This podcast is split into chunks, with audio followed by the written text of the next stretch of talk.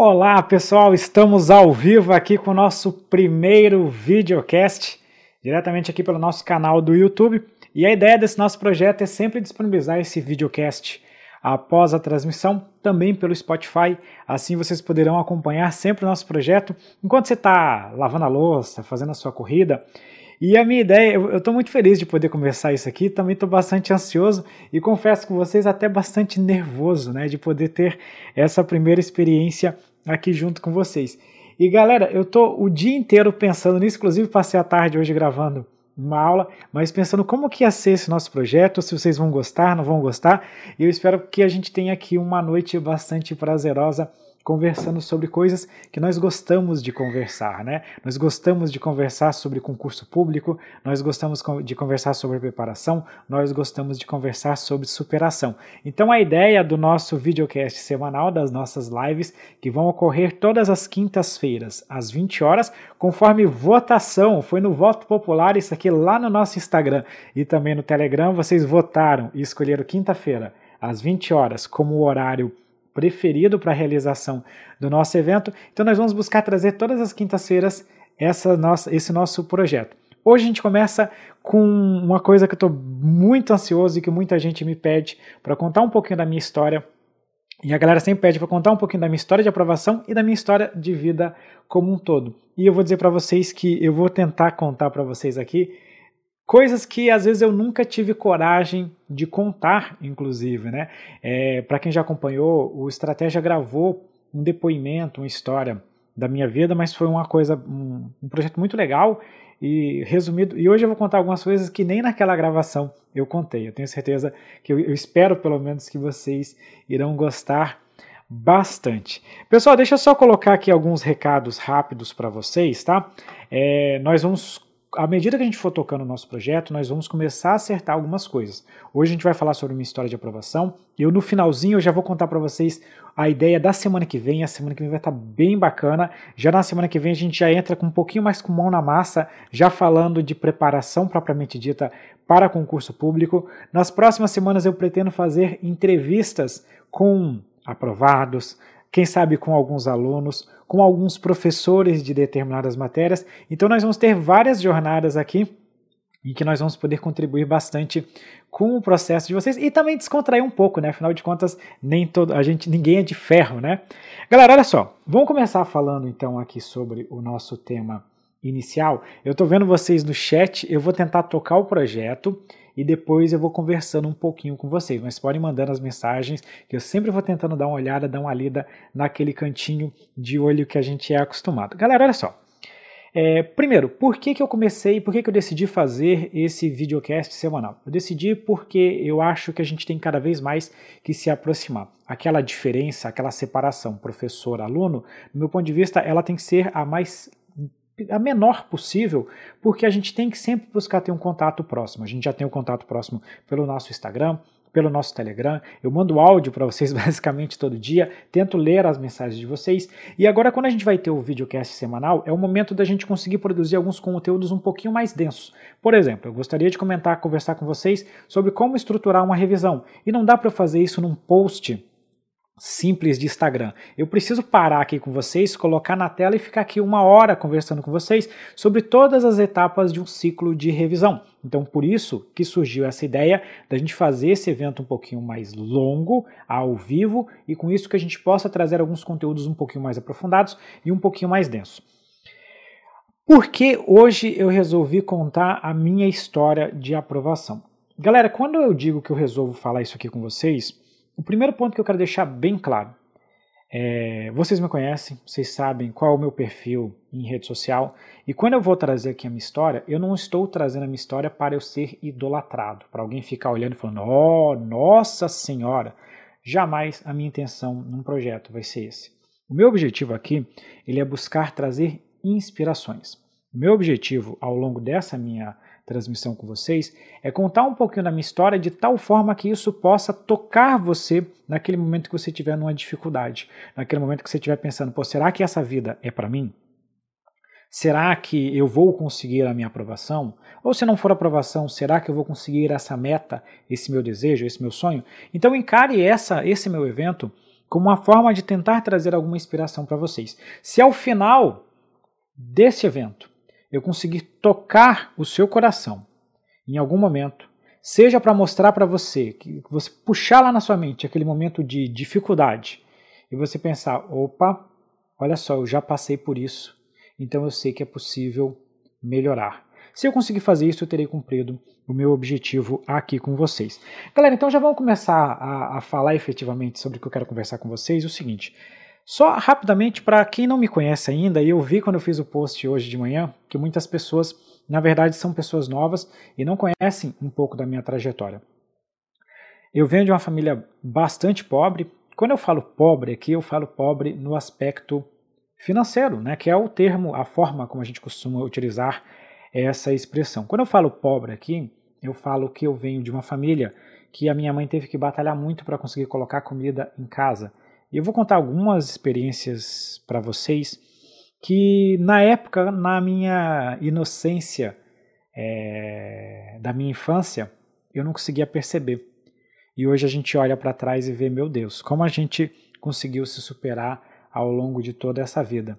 Então eu venho de uma família que teve bastante dificuldade, é, estudei a minha vida toda em colégio público, nunca tive acesso às, entre aspas, melhores é, escolas.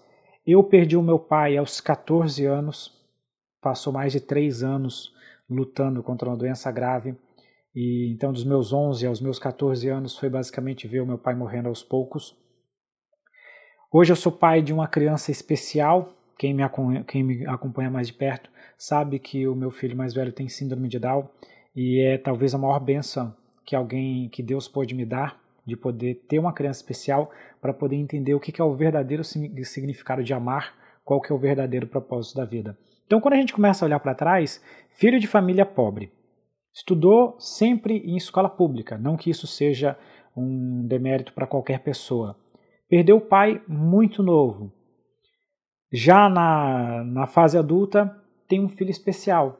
Então a gente começa a ver que várias coisas foram acontecendo na minha vida e que em algum momento poderiam me jogar para baixo, mas eu não sei se é a forma como eu encaro as coisas. Isso para mim, apesar de parecer de soar como algo muito grave, muito pesado, são coisas que a gente foi encarando dia a dia, superando dia a dia e vendo como algumas dessas situações são na verdade verdadeiros aprendizados. Eu já falo isso do meu filho é, o quanto que ele me ensina todo dia. Ele me ensina muito mais do que eu posso ensinar para ele ou que eu poderia ensinar a ele em qualquer momento. É, e agora eu vou começar falando um pouquinho com vocês então, e a primeira coisa que eu quero comentar com vocês é lá da minha infância, né, da onde que eu vim.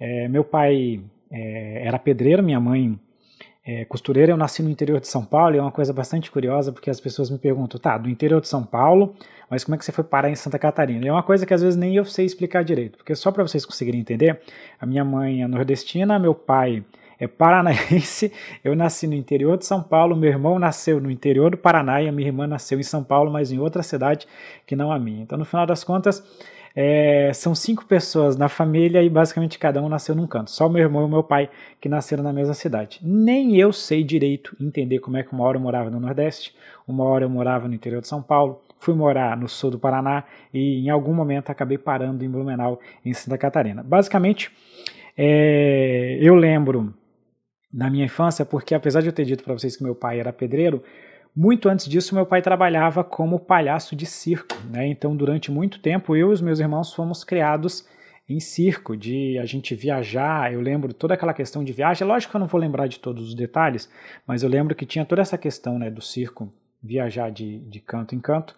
E a primeira coisa que eu entendo que é bem marcante da minha vida, inclusive é marcante para mim, para meus irmãos e, até, e principalmente para minha mãe, que a gente morava numa barraquinha, sabe essas barraquinhas de acampamento mesmo? Nós morávamos numa barraquinha dessa. Eu, minha mãe, meu pai, meu irmão e minha irmã é, mais velha. Eu sou o caçula, né? Sou o mais novo dos três. E nós morávamos em cinco numa barraca de acampamento. E isso é uma das primeiras coisas que eu lembro da minha infância. Eu era um bebezinho ainda, mas eu lembro de alguns resquícios. E um fato que aconteceu bem curioso, curioso, acho, para não ter um outro termo para definir, é que essa barraca pegou fogo quando a gente ainda era mais novo e durante muito tempo a gente viveu realmente de doações. Por isso que eu tenho, eu tenho uma foto só da minha infância, né, que foi a única que foi recuperada disso, mas eu lembro que minha mãe conta que nós perdemos documentos, roupas e outras coisas mais. E isso vai mostrando para a gente o quanto que essa vida já era difícil. Mas eu volto a dizer para vocês, sempre nessa ideia do questão de o que é riqueza e o que é pobreza. Riqueza e pobreza é muito mais uma questão de percepção de como que nós enxergamos as coisas. Ainda dentro dessa história de circo, a minha mãe fazia maçã do amor. Esses dias eu contei essa história para vocês. E eu gostava de, nos finais de semana, ir aos parques, junto com a minha mãe e com meu pai, que tinha o carrinho para ela vender a maçã do amor. E uma das maiores felicidades que eu, meu irmão e minha irmã tínhamos é quando chegava no final do dia e sobravam algumas maçãs do amor, porque daí a gente podia comer, porque antes disso nós não poderíamos comer. E a gente voltava para casa feliz da vida comendo uma maçã do amor.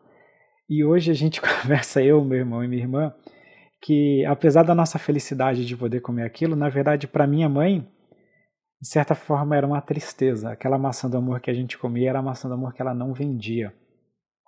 E aqui eu volto a falar mais uma vez, como a questão de pobreza é muito uma questão de percepção. Para a gente era uma alegria, talvez lá no canto, no coração da minha mãe, tocava o fato de ela não ter condições de dar algum alimento, uma carne, alguma coisa do tipo para os filhos, mas ao mesmo tempo nós estávamos felizes da vida por poder comer aquela maçã do amor. Hoje, inclusive, eu não consigo comer uma maçã do amor sem me emocionar, porque daí agora eu entendo a situação, coisa que naquela época a gente é, não conseguia entender. E cara, assim, por que, que eu tenho que agradecer muito a mãe que eu tive? Né? A minha mãe não é uma doutora, a minha mãe não, não, não tem a faculdade, a minha mãe não é como o povo diz, não é estudada mas a minha mãe é lutadora.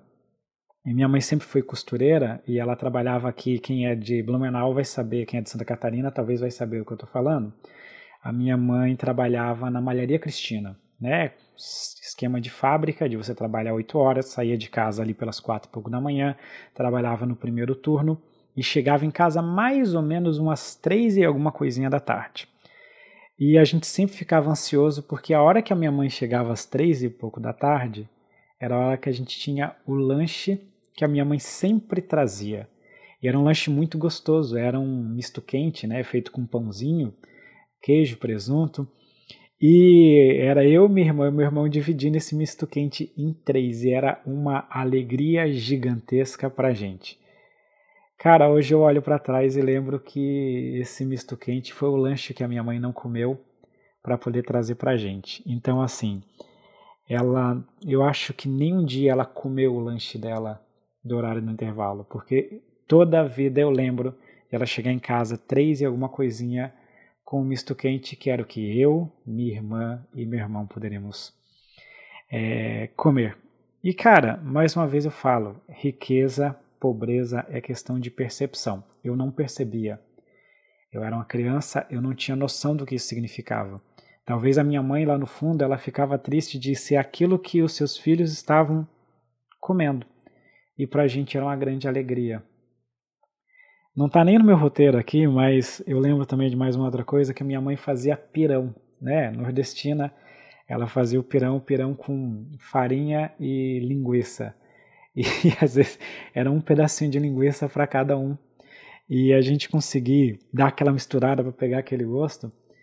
E, gente, é, era muito bom, entende? Então, assim, talvez para minha mãe, e quando eu terminar isso aqui eu vou ligar para minha mãe, é, para falar para ela mais uma vez agradecer por tudo que ela pode fazer e dizer para ela que nunca foi uma vergonha para gente, nunca foi triste, eu nunca fiquei é, sofrendo por qualquer coisa dessa. Na verdade, muito pelo contrário. Para mim, aquilo tudo era uma grande alegria. Eu não percebia realmente que aquilo era um sinal de pobreza.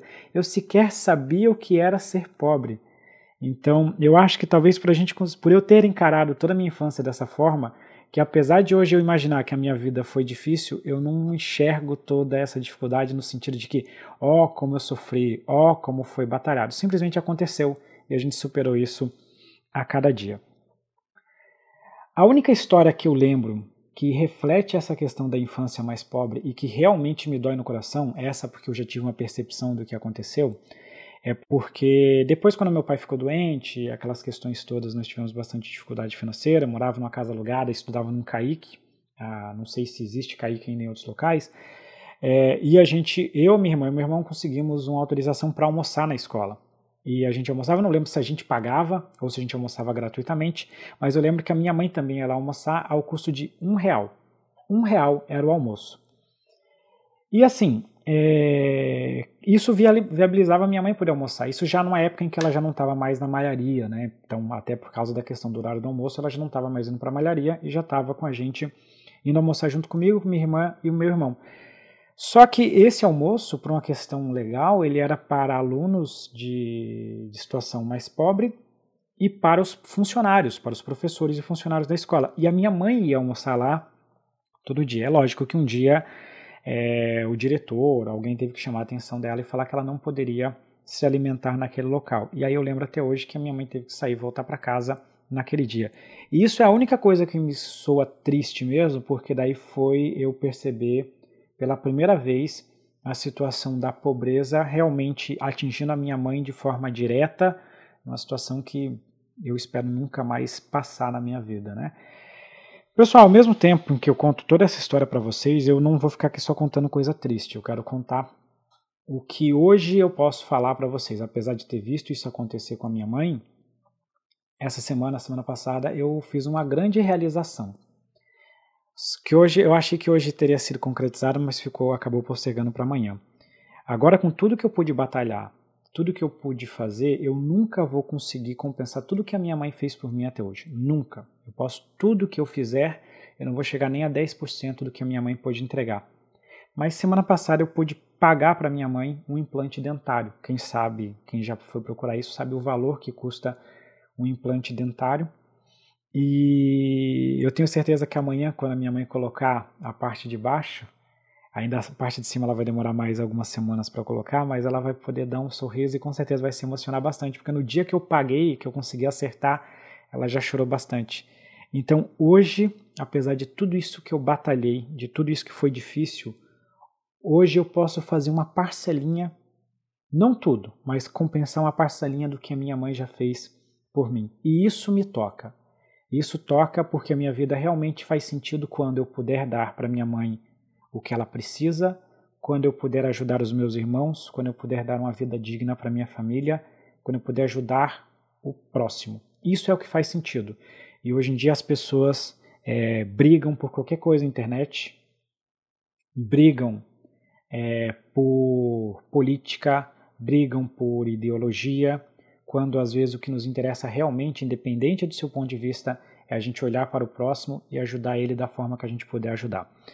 Pessoal, eu vou chegar. Eu falei para vocês que eu não ia ficar só em história triste, mas eu vou contar a última coisa porque vocês veem que eu falo o tempo todo sobre a minha mãe, a minha mãe, minha mãe e onde que entra o meu pai nessa história, né?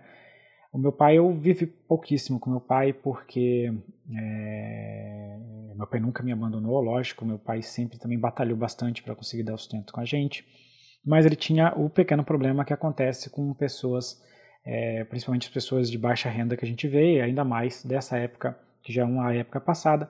Meu pai tinha alguns problemas com bebida, né, infelizmente. E em um momento ele acabou se separando da minha mãe. E uma coisa que aconteceu com meu pai quando eu tinha os meus 11 anos foi ficar sabendo que meu pai tinha HIV, né? Então, hoje é uma doença que não preocupa mais, mas se você voltar 20 anos no passado, você vai saber o que foi que eu e minha família vivemos. Uma família pobre com um pai com HIV. Por sorte, minha mãe já não estava junto com ele, então ela acabou não pegando a mesma doença, mas foram três anos vendo o meu pai morrer aos poucos. Quem já passou por isso deve imaginar o que é uma situação dessa. Então, aos 14 anos, quando eu tinha recém-ingressado no ensino médio, dos 14 para os 15 anos, meu pai faleceu né, no dia 12 de abril e, foi uma dor muito grande. Hoje eu já vivo, já olho para trás que eu penso já que eu vivi mais sem o meu pai do que com o meu pai. E isso é a única coisa, é uma das coisas que a gente pensa, né? Será que eu não poderia ter vivido mais perto dele? Será que naqueles momentos que eu me dediquei a outras atividades eu não poderia estar do lado dele? Hoje a gente vê com a época de celular, por exemplo, que a gente se prende tanto no celular. Será que a gente não poderia viver momentos melhores com os nossos filhos, com os nossos, com, com a minha esposa, com seu marido, com seu isso, com, com aquilo. E não tem jeito, não tem como voltar atrás. Então, esse momento do lado do meu pai, infelizmente, eu não poderei é, mais passar. E aí, quando a gente faz um balanço, quando a gente chega até os meus 14 anos, a gente vê que é o seguinte: eu venho de uma família simples, eu basicamente não tive grandes oportunidades até a cidade, estudei sempre em colégio público em regiões, não vou dizer pobres, porque Blumenau tem um índice de desenvolvimento até é, bacana, mas era uma região um pouco mais simples é, da cidade, então você vê que a gente chega no momento em que há tudo para dar de errado. Né? Se a gente for olhar lá para trás, há tudo para dar de errado. E aí agora vem aquela questão que eu conversei com vocês lá na frente. É... Quando a gente fala a questão de riqueza e de pobreza, eu começo a minha transmissão falando que eu venho de uma família pobre, mas é uma família pobre no aspecto financeiro. A minha família nunca foi pobre no aspecto espiritual, no aspecto de amor, no aspecto de felicidade. Eu tenho um pai que deu o que pôde me dar, uma mãe que fez tudo o que poderia fazer, uma irmã mais velha que, quando a minha mãe não podia estar, ela era a minha segunda mãe, e um irmão mais velho que, durante boa parte, foi o meu segundo pai. E só eu sei o que eu já vi meu irmão passando para poder ajudar a gente ter um sustento em casa. Só eu vi meu irmão saindo durante noite de chuva, andando de bicicleta, para entregar serviço que a minha mãe estava entregando de precisava entregar de costura, para a gente poder receber é, no outro dia. E quando eu falo irmão mais velho, eu estou falando do irmão dois anos mais velho do que eu, não é um irmão muito mais velho do que eu. Então hoje é, o meu irmão Levo tem uma vida, uma família um pouquinho mais simples. Eu, graças a Deus, ganho muito bem pelo que eu faço e hoje eu posso ajudar o meu irmão e não é nem perto do que o meu irmão já fez. Hoje eu posso, quando é possível, ajudar a minha irmã com alguma coisa e não é nem perto do que a minha irmã já fez por mim. Então eu me sinto, ao mesmo tempo que eu venho com toda essa dificuldade, eu sempre fui o protegido, porque eu sempre fui o mais novo. Então eu sempre tive a mãe, a irmã e o irmão para cuidar. Então eu agradeço a eles por cada momento que de tudo que eles puderam fazer. Pessoal, vamos parar de falar de coisa triste, vamos falar de coisa de coisa boa, vamos começar a falar da virada, porque até agora vocês estão pensando onde é que esse cara foi parar. E o que eu posso dizer para vocês é o seguinte: eu acho que a minha primeira virada de vida foi quando eu comecei a jogar xadrez. Eu, comentei para vocês lá no, no comecinho, no post, que eu fui, entre aspas, campeão de xadrez. E aí eu vou começar a contar para vocês, porque algumas coisas marcam a nossa vida. E, e, tem algumas coisas na minha vida que marcam, e eu, hoje eu olho para trás e sei por que elas marcaram. Naquela época eu não sabia.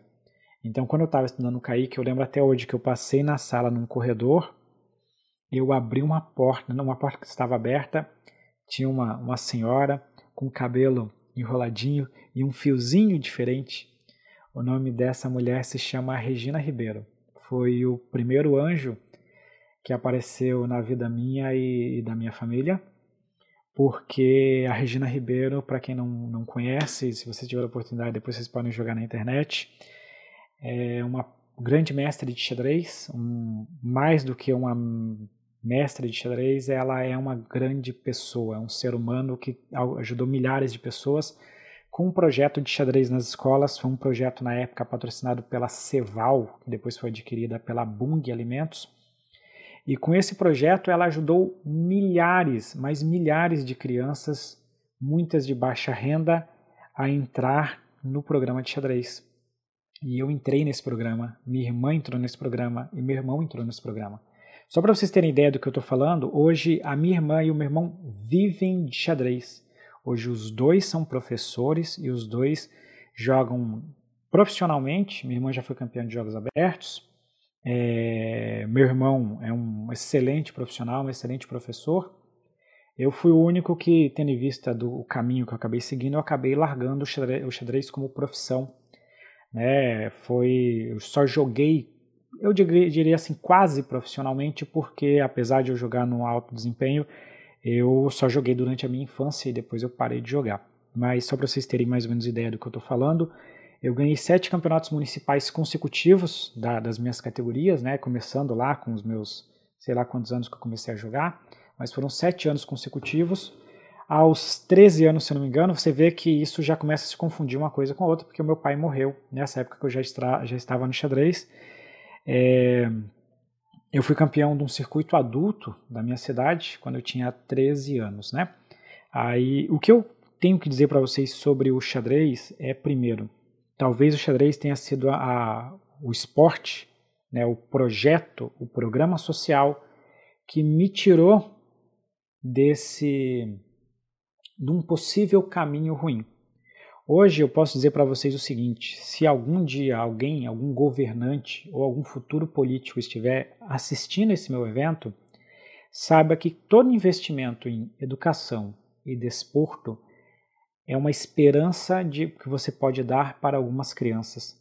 Porque no momento que eu passei a me ocupar com o xadrez, eu não iria me ocupar com droga, eu não iria me ocupar com ilícitos, não iria me ocupar com coisas que iriam gerar um futuro ruim para mim.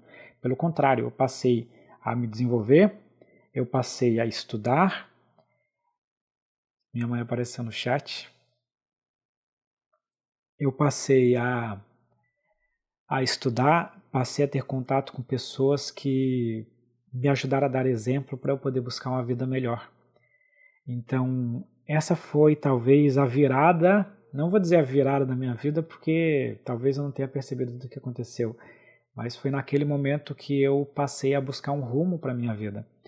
E o que eu digo para vocês que o xadrez me promoveu foi ser autodidata, porque eu estudava muito, eu lia muito livros em diversas em espanhol, até inglês, que era coisa que até hoje às vezes eu tenho um pouco de dificuldade, mas eu busquei muito ser autodidata na minha infância. Eu estudava todo dia, eu treinava todo dia, independente de ter um professor ou não na minha frente. Eu podia estar no canto que eu tivesse sem ter nada.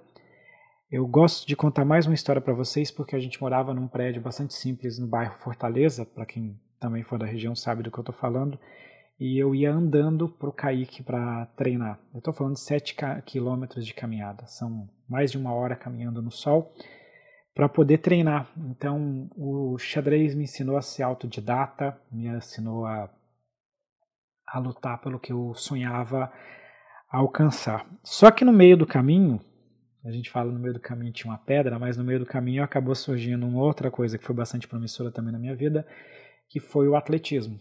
E isso é uma coisa que poucos alunos, poucos alunos sabem, mas eu fui atleta de alto rendimento. Eu competi dois mundiais de atletismo. Eu competi em 2004 Mundial de Atletismo na Itália, na mesma pista, no mesmo evento que o Usain Bolt estava lá. Ele é um ano mais velho do que eu apenas. Ele não competiu por uma questão de lesão, mas foi o mesmo campeonato mundial que o Usain Bolt é, basicamente é, iria surgir para o mundo, né?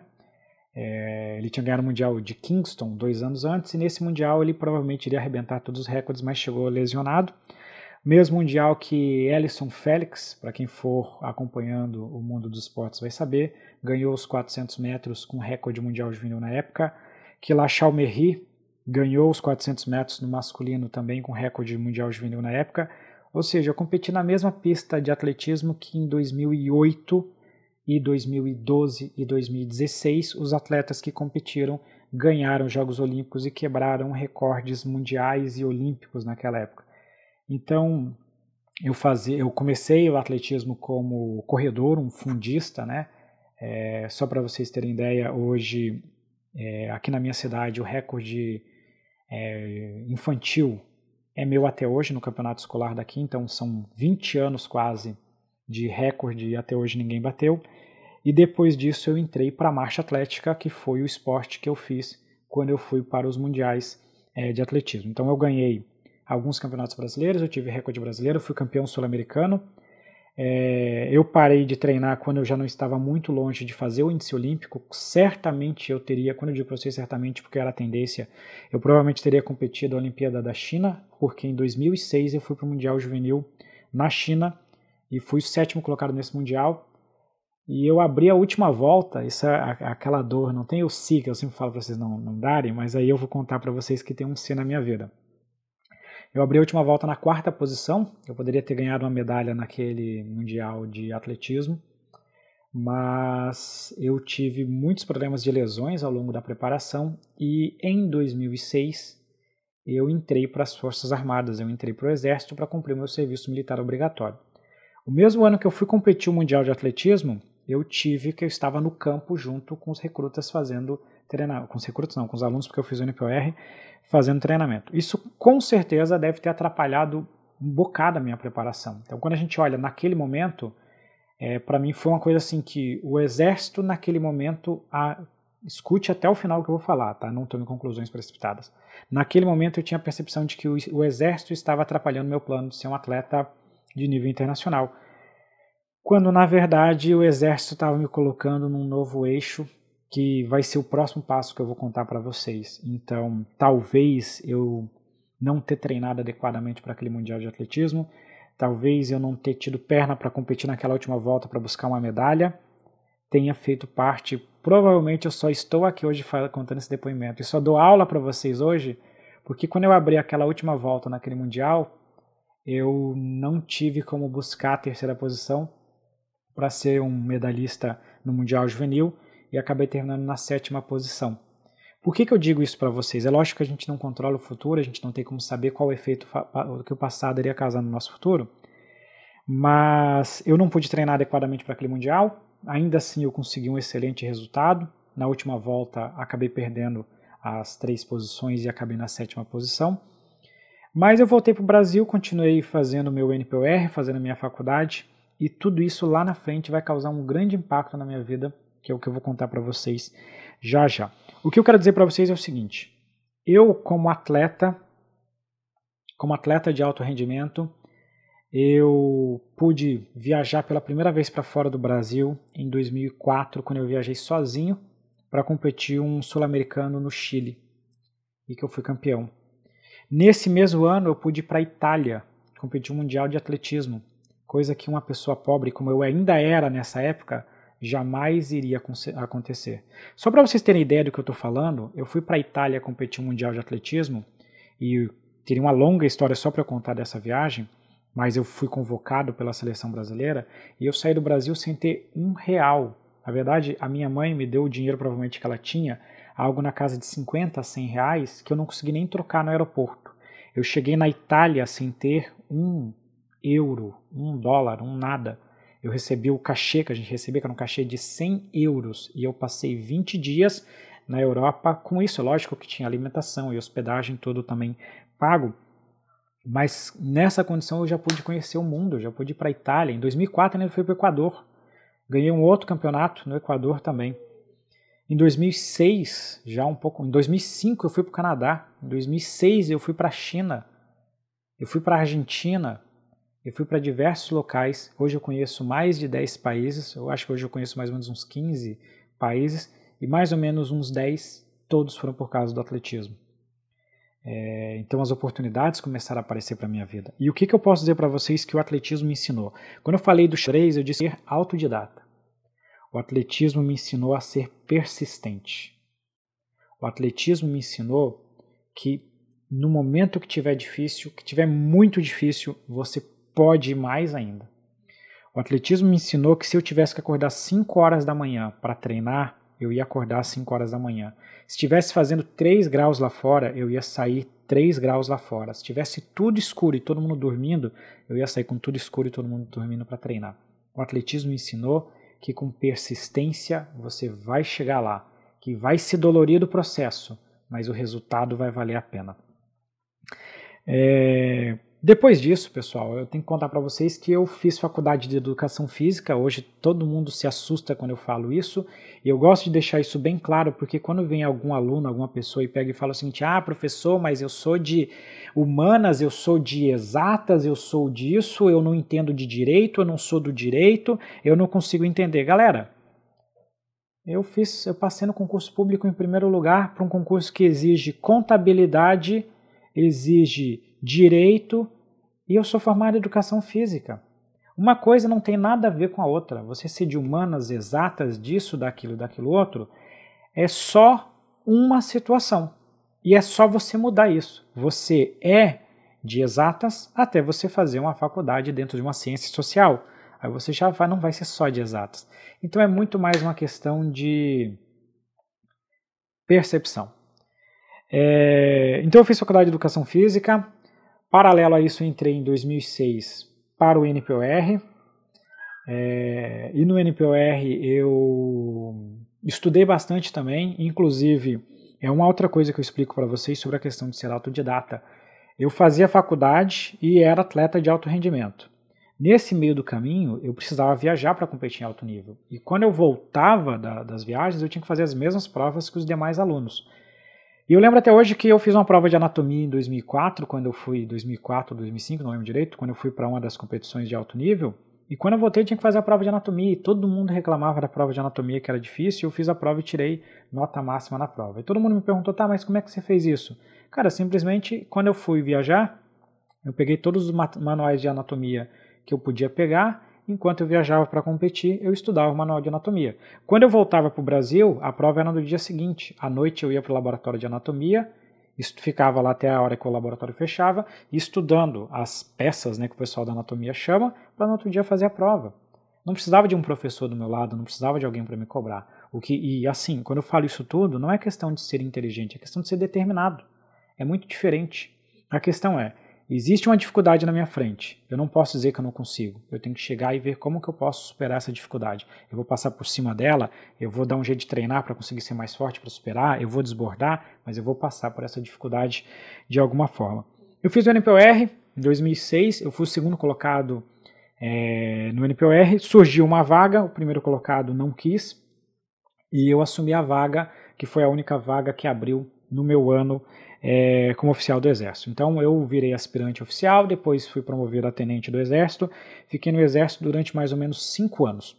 O que, que o Exército me ensinou? Veja que cada uma das etapas da minha vida me trouxeram um ensinamento. Falei para vocês que o xadrez me ensinou a ser autodidata, o atletismo me ensinou a ser persistente. E o que, que o Exército me ensinou? O Exército me ensinou que você pode ter uma vida melhor. O Exército me ensinou a pensar no concurso público que era a primeira coisa, que era a coisa que eu tanto sonhava nessa época.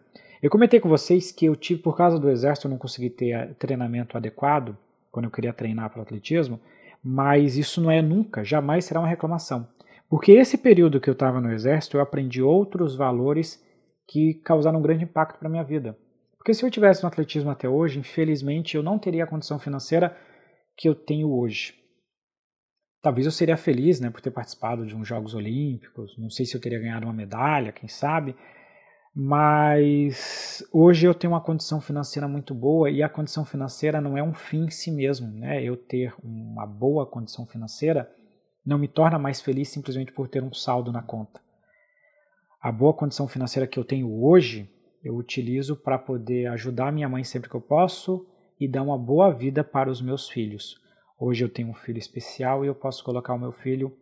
É, não, não preciso privar o meu filho de nada. Tudo que eu precisar dar para os meus filhos, eu posso dar. Então, essa questão que eu falo quando eu digo da condição financeira não é como um fim em si mesmo, mas como um meio para alcançar determinados resultados que eu quero alcançar. Você nunca tem que olhar para um saldo na conta ou para um carro como sinônimo de felicidade.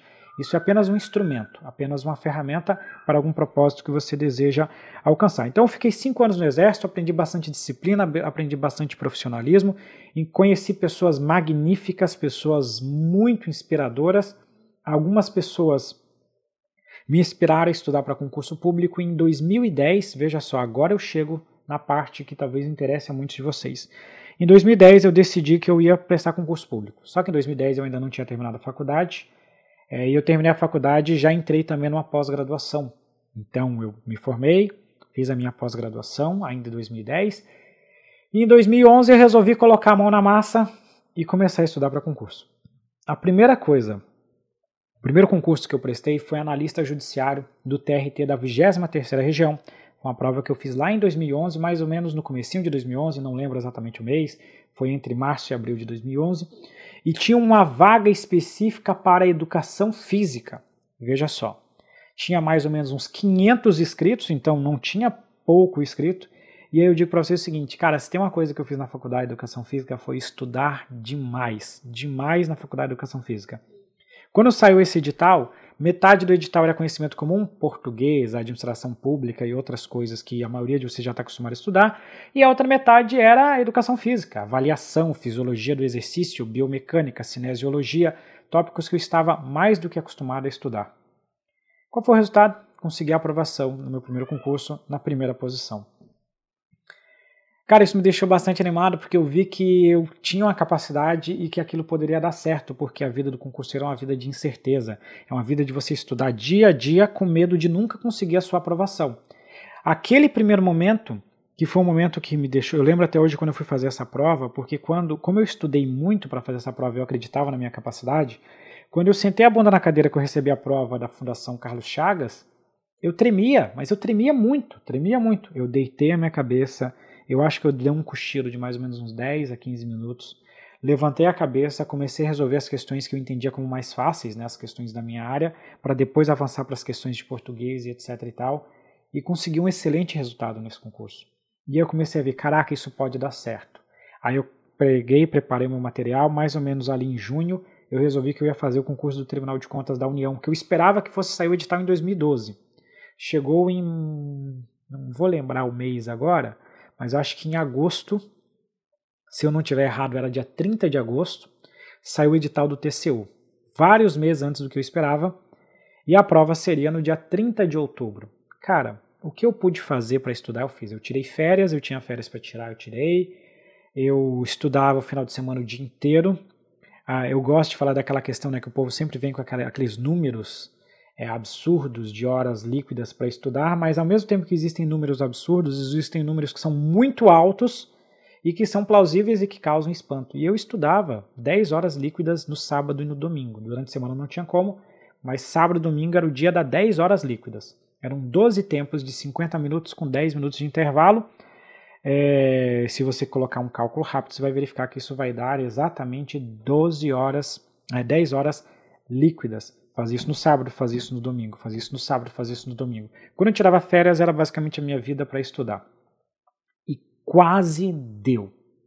Eu fui centésimo segundo, centésimo terceiro, mais ou menos assim. Eu não tive classificação final.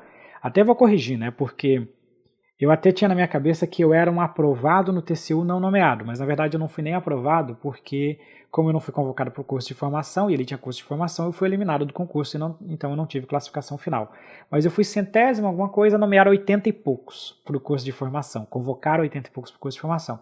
Então eu fiquei ali por mais ou menos umas 20 posições fora do TCU. Então a minha primeira reprovação foi o concurso do TCU lá em outubro de 2011 e que não deu certo. O que, que eu fiz nisso? Eu peguei e pensei, cara, eu estou no caminho. Eu reprovei, a dor não foi tão grande da reprovação. Claro que a gente fica triste, mas não foi tão grande porque eu vi que eu estava no caminho. No outro ano eu fiz TCE do Mato Grosso, que foi uma prova que eu não me preparei para ela, porque não era meu foco. Tinha algumas matérias que eu não queria estudar, que não estava na minha ênfase, que era pensando do TCU, e tinha TCDF logo na sequência. O conteúdo programático do TCDF era um pouco parecido com o conteúdo programático do TCU. E aí eu comecei a, a estudar, eu fiz o TCE do Mato Grosso, também foi mais ou menos 80 e poucos na classificação, fui inclusive nomeado para o concurso do TCE do Mato Grosso, mas aí eu já estava empossado no outro cargo, então eu não tomei posse lá. E para o TCDF foi uma história que eu conto para vocês que eu estudei muito para o TCDF. Eu tinha 60 dias de férias acumuladas. Eu tirei 60 dias de férias e eu basicamente só estudei durante esse período eu treinei muito, eu estudei muito. Eu vou dizer para vocês, eu merecia a aprovação. Eu tinha certeza que eu merecia ser aprovado no TCDF, porque tudo que estava ao meu alcance eu fiz. Quando eu terminei a prova do TCDF, eu podia olhar para trás e a minha esposa sabe disso, e a minha esposa passou por tudo isso junto comigo. Eu sabia, eu merecia a aprovação no TCDF porque eu não podia, se eu não tivesse passado, eu não podia chegar a olhar mais se eu tivesse feito isso. Não, eu fiz tudo o que eu poderia ter feito para passar nesse concurso. Eu fui, um, acho que foi o décimo colocado. Eu fiquei entre a oitava e a décima primeira posição, eu não consigo lembrar direito exatamente a posição, na prova objetiva, num concurso com 3 mil inscritos. Então eu estava realmente muito bem. Mas eu reprovei na prova discursiva. Foi uma prova discursiva polêmica, mas independente de qualquer situação, eu reprovei. Eu fiquei puto da vida com a banca, eu eu fiquei triste, eu chorei, esse eu chorei porque foi uma dor. E eu sou quase uma pedra. Vocês estão vendo eu falando aqui esse tempo todo, eu sou quase uma pedra quando eu vou falar das coisas, mas eu chorei porque eu sabia que eu batalhei, que eu queria ter conseguido aquela aprovação. Eu lembro até hoje que eu reprovei, eu entrei com recurso, era um sábado quando saiu o resultado, não me pergunte por que, que o resultado saiu no sábado, mas eu estava fazendo uma vistoria, trabalhando no Exército, porque eu trabalhava no setor de fiscalização de produtos controlados, e a minha esposa me ligou quando saiu o resultado dos recursos, e aí eu já vi pela voz dela que não tinha dado certo, e ela me contou que realmente os recursos foram indeferidos, eu não ganhei nenhum ponto, eu precisava de um ponto e meio, mais ou menos dois pontos, para conseguir não reprovar. E eu reprovei no TCDF. Chorei, sofri, e aí comecei, olhei para frente e pensei, cara, vou continuar estudando. Nisso saiu o edital do TCE do Espírito Santo. Não era um concurso que estava no meu radar, afinal de contas eu moro em Santa Catarina, morava na época em Santa Catarina, vislumbrava o Tribunal de Contas da União, nunca ia imaginar que ia ter um TCE do Espírito Santo. Tem que lembrar que eu estou falando de 2012 já, e era época que não tinha rede social, não tinha grandes empresas de concurso público soltando no noticiário todas as atualizações de concurso. Então, para você receber as informações, era um pouquinho mais lento o processo. Eu nunca imaginei que ia ter TCE do Espírito Santo, e aí saiu o edital. Eu abri o meu edital e olhei o seguinte: olha, Banca CESP, 85% desse conteúdo programático eu já estudei. O que, que falta estudar aqui? O regimento, o regimento interno deles nem caiu, mas a lei orgânica deles. Faltava estudar algumas leis específicas do Espírito Santo, pouquíssimas leis que eu tinha que estudar, e uma regrinha aqui, outra regrinha colar. Eu pensei, cara, vamos de novo, né? Vamos para mais uma tentativa. Provas marcadas para outubro, era aquele feriado de Dia das Crianças. Veja que aqui eu já estou há mais de um ano estudando, já estou quase um ano e meio aí estudando para concurso público. E aí eu viajei, fiz uma prova na quinta e a outra prova no domingo. Era no meio do feriadão, né? Tinha prova na quinta e prova no domingo. Fui fazer a prova na quinta-feira, e, e veio a prova e eu pensei, cara, a prova não tá difícil para mim. Não tá aquela prova impossível como foi do TCU. A prova do TCU para mim parecia uma surra, parecia que tinha alguém me dando uma chibatada toda hora. Aquela prova do TCE do Espírito Santo eu não tinha essa percepção de estar de tá levando uma chibatada o tempo todo. Quando eu saí do local da prova, você sempre vai conversando com um aqui, outro ali, a gente tenta ser também não ficar falando, ó, oh, eu acho que eu vou, porque você nunca sabe. Por mais que você faça a prova bem, você não faz ideia de como que você tá. E eu já digo para você que está olhando para mim, que está me escutando, etc e tal. Você vai fazer a prova, você vai estar tá bem, você pode até ser o primeiro colocado do concurso, mas você vai sair sem saber se você vai conseguir a sua aprovação. Você não sabe, você não tem certeza se você vai conseguir a aprovação. Então, quando eu terminei é, de fazer a prova, eu não tinha noção, mas eu percebia que não foi tão difícil quanto as outras provas. E conversando com as outras pessoas, eles falavam que a prova foi difícil. Então eu pensei, não, oh, ou eu fui muito mal, porque quando você tem a percepção de que está muito fácil, talvez você tenha ido muito mal, ou talvez eu estou no caminho. No outro dia, a outra prova, no domingo, e aí vem o grande ponto que eu quero contar para vocês. Eu tinha acabado de reprovar na discursiva. Quando aparece a discursiva do domingo, uma questão eu não sabia responder. Não sabia, não tinha a mínima ideia da resposta daquela questão. Tanto que foi uma questão que basicamente todo mundo zerou. E, cara, começou a me bater o desespero. Eu suava. Por quê? Eu pensava, cara, de novo não. Eu acabei de reprovar numa discursiva, eu vou reprovar de novo numa questão discursiva. Eu tendo a impressão de que eu estava tão bem, eu ia reprovar mais uma vez uma prova discursiva. Dessa vez, o que aconteceu? Eu tirei 0.5 em uma discursiva. E vou contar para vocês que foi a nota mais alta dessa discursiva de todo o concurso. 0.5 de 10. Porque era um tema que ninguém sabia responder, a banca deu uma viajada realmente, e aconteceu. Um tema eu tirei nota máxima, tirei 10. Quer dizer o quê? Três meses antes, eu reprovei numa discursiva. Três meses depois, eu tirei nota máxima numa discursiva. O que, que mudou de um tempo para o outro? Mudou a forma, a percepção como eu fui preparado para a prova. Eu sabia que eu não podia negligenciar nenhum assunto. Eu sabia que se viesse um tema difícil eu estaria preparado. É lógico que ainda assim acabou acontecendo um tema que derrubou muita gente. Mas como eu consegui acumular pontos nas outras questões, dessa vez eu não reprovei na discursiva.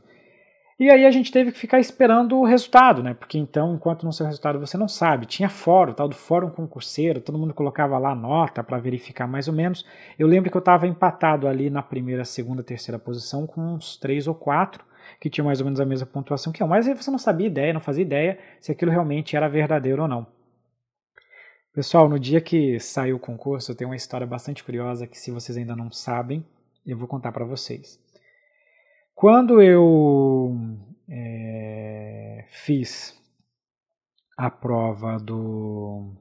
Quando saiu o resultado, você sabe que o resultado do CESP ele sai bagunçado. Quando o resultado preliminar eles não colocam em ordem. E aí tem um macetezinho que você faz, você joga no Word, substitui algumas coisas, faz um, um substituir lá, joga por Excel e classifica. Tem um passo a passo que você tem que fazer com isso. Até hoje eu sei fazer esse procedimento porque eu aprendi naquela época. Eu aprendi e aí, novamente, nesse dia, eu tive que sair para fazer é, a prova, a, um trabalho, para fazer uma fiscalização. Então, eu estava na rua, numa cidade no interior do estado. Quase não tinha acesso à internet e eu não tinha como acessar pelo. Não tinha o smartphone. Eu tinha um telefone de número. É, não tinha. A internet era aquela internet 3G daquele aparelhinho que era ruim pra caramba para funcionar na rua. Então, quem é que foi abrir o resultado? Minha esposa. Aí minha esposa abriu e eu por telefone, telefonezão mesmo, explicando para ela, ó oh, amor, faz assim, faz assado, faz isso, copia no Excel, joga no Excel, bota um classificar pela coluna tal. Botou o classificar. A minha esposa ficou quieta por alguns instantes, ela ficou quieta. E aí de repente ela pega e fala: "Teu nome não tá aqui". Cara, naquele momento eu já comecei a chorar ela já estava chorando. E de repente ela pega e percebe: calma aí, espera um pouco. Aí ela nota que o nome dela, que o meu nome, era o último nome da lista. Ela começa a olhar e percebe que a, classe, a numeração, a pontuação está em ordem contrária. Aí ela, calma aí, só um segundo. Aí ela pega e reclassificou a, a pontuação. E na verdade eu era o primeiro colocado do concurso. Gente, é uma história que foi assim a minha mudança de vida nesse dia, porque tudo aquilo que a gente lutou nesse período valeu a pena naquele dia, fez sentido naquele dia. Eu estudei, passei por tudo isso e de repente eu passava em primeiro lugar para um concurso para auditor de controle externo. Um concurso para pagar uma remuneração muito boa e que fora do meu estado que eu tive que viajar para fazer uma prova. Então, aquele dia foi quando tudo valeu a pena. Depois disso, aí vem as notícias boas, que eu vou contar para vocês que existe uma vida pós-concurso. A vida pós-concurso é aquela vida que você fica esperando a sua nomeação. A minha nomeação, ela saiu em fevereiro de 2013, alguns, algumas semanas depois, veja que é tudo muito rápido, né? Fiz a prova em outubro Resultado, você tem mais ou menos o resultado ali no finalzinho de dezembro, janeiro. Em fevereiro fui nomeado. É, quando saiu a minha nomeação lá em fevereiro, eu tive que organizar a minha série do Exército, de fazer meu pedido de exoneração no Exército para entrar, para me mudar. Me mudei para o Espírito Santo, fui eu, meu ponto, né? Já tinha um carrinho legal, tinha o meu ponto branco que eu gostava pra caramba. Fui de, de ponto eu, minha esposa e nossos dois cachorros carregando a nossa televisão e uma trouxa de roupa. Foi isso que a gente levou para o Espírito Santo. A nossa televisão e uma trouxa de roupa. Viajamos lá em dois dias para chegar no Espírito Santo, conhecer um estado novo, uma cidade nova, uma vida nova. Tomei posse no meu cargo, aprendi muita coisa como auditor de controle externo. E agora eu vou começar a contar para vocês, já entrando para a nossa parte final. Eu vou pedir para vocês não saírem daqui, escutarem até o final, porque eu acho que a melhor coisa de todas eu vou contar agora para vocês. É, primeiro eu vou contar o, como que eu virei professor, né? Como de, disso tudo eu fui acabar virando professor. E eu virei professor porque eu comecei a, a trabalhar para o Tec Concursos. Queria fazer uma graninha extra, né? Porque ainda estava apertado, apesar. A gente acha que logo depois de você passar no concurso você resolve a sua vida financeira, mas não era o nosso caso, porque eu e minha esposa estávamos bastante endividados por causa de algumas situações próprias, né, nossas, então a gente estava realmente no aperto. Então, quando a gente tomou posse, é, a gente ainda tinha muita dívida para pagar e durante um bom tempo a gente ficou pagando dívida. E inclusive tem uma história que a gente conta sobre o nosso casamento, porque a gente casou daí nesse ano, finalmente a gente tinha dinheiro para poder casar. E o nosso casamento era no final do ano, e a gente montou festinha simples. A gente não, nunca foi de torrar dinheiro com, com essas coisas. E a gente precisava guardar um, uma graninha, a gente precisava guardar cerca de 3 mil reais todo mês para conseguir pagar o casamento.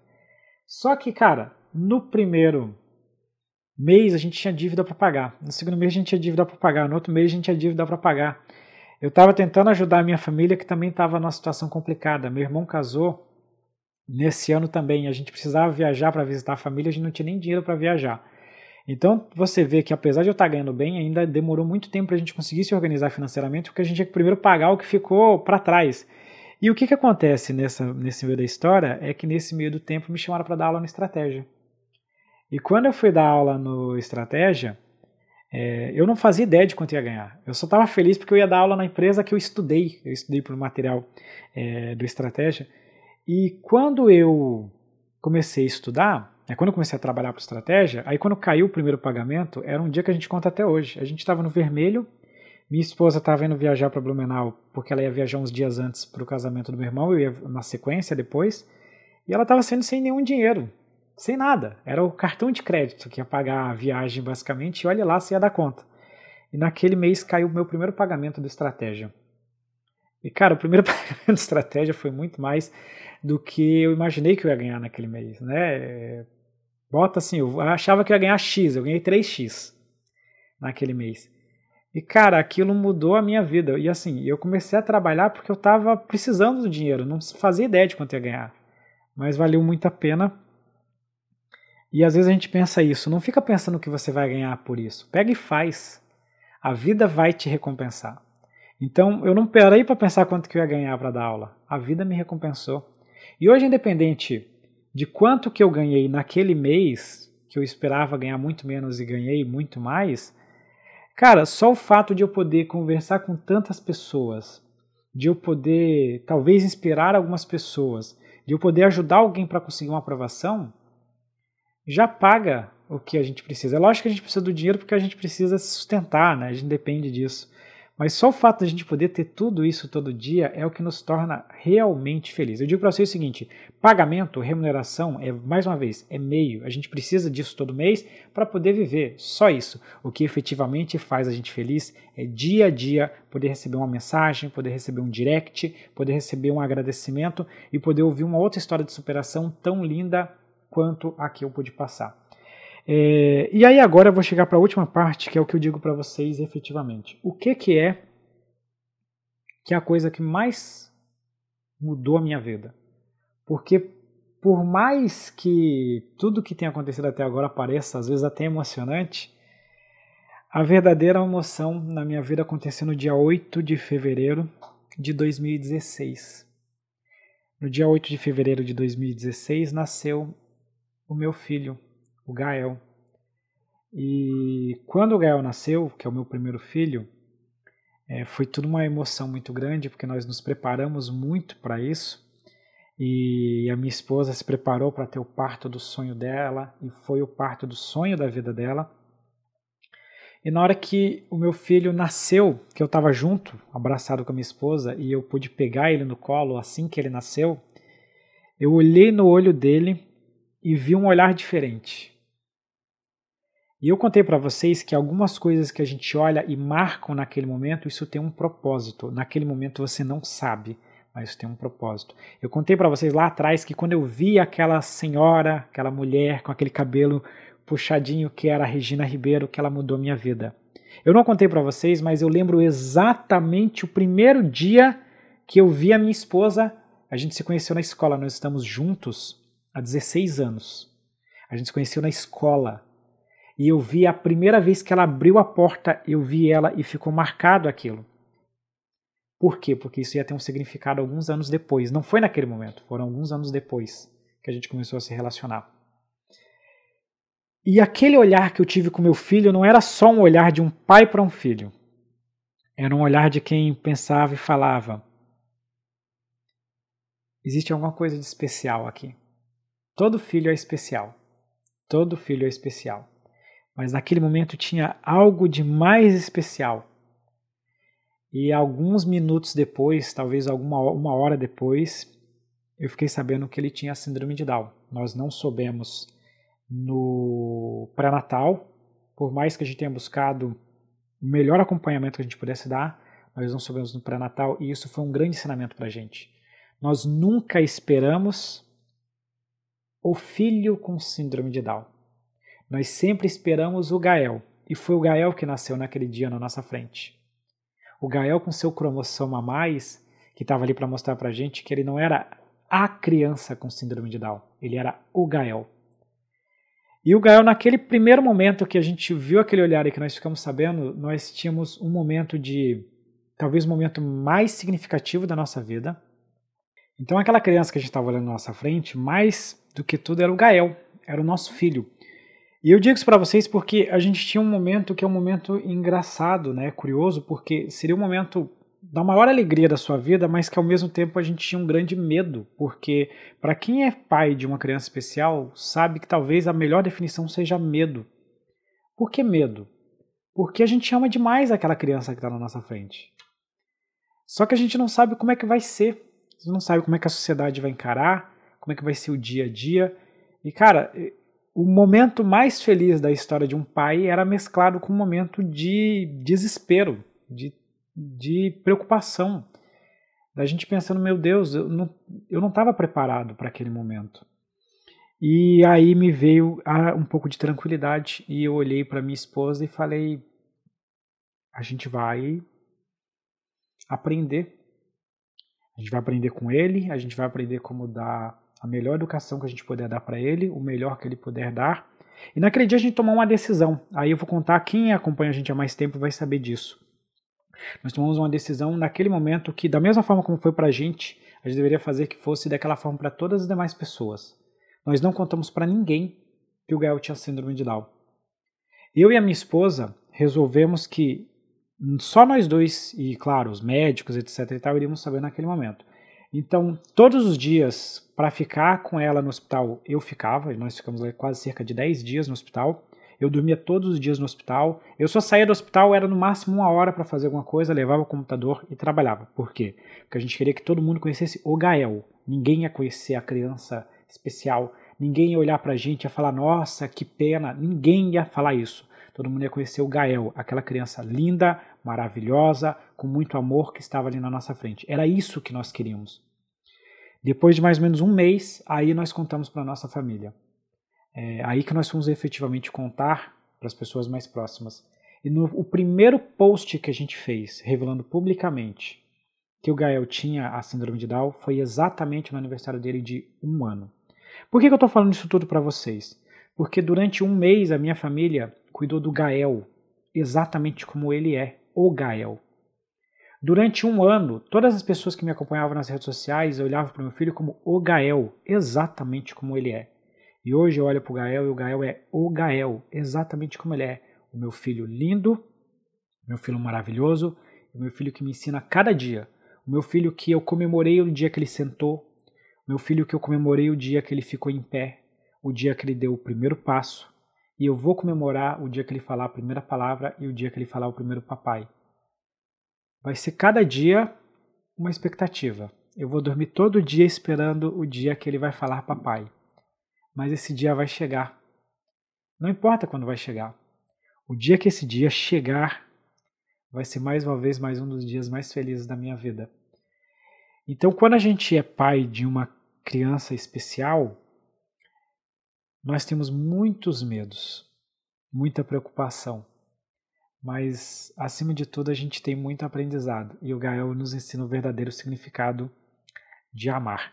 É lógico que depois veio o Pietro, o Pietro também é outra criança maravilhosa, é uma figura é, muito engraçada, mas eu conto para vocês um pouquinho a história do Gael, primeiro porque o Gael foi o nosso primeiro filho, segundo porque o Gael ele nos traz muito aprendizado. É lógico que o Pietro também traz, né? Mas eu acho que a gente tem que contar cada dia a experiência que nós temos é, com os nossos filhos. E eu vou contar para vocês que é o seguinte: nós vamos aprender cada dia mais com eles.